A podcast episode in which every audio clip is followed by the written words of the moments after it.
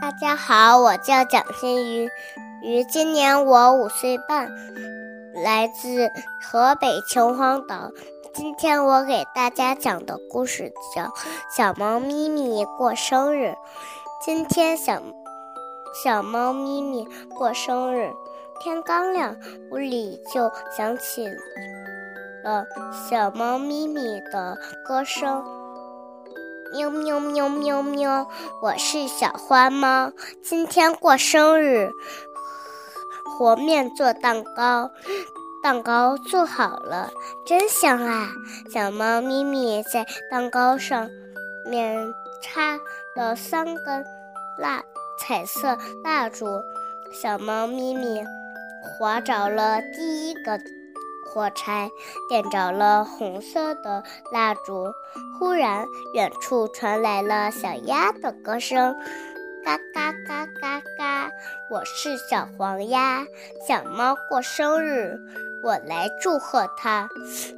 小猫咪咪听到歌声，马上打开屋门，请小鸭来做客。小猫咪咪划着了第二根火柴。点着了黄色的蜡烛，这时，远处又传来小鸡的歌声：“叽叽叽叽叽！”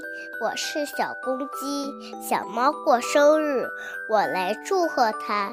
小猫咪咪马上打开屋门，请小鸡来做客。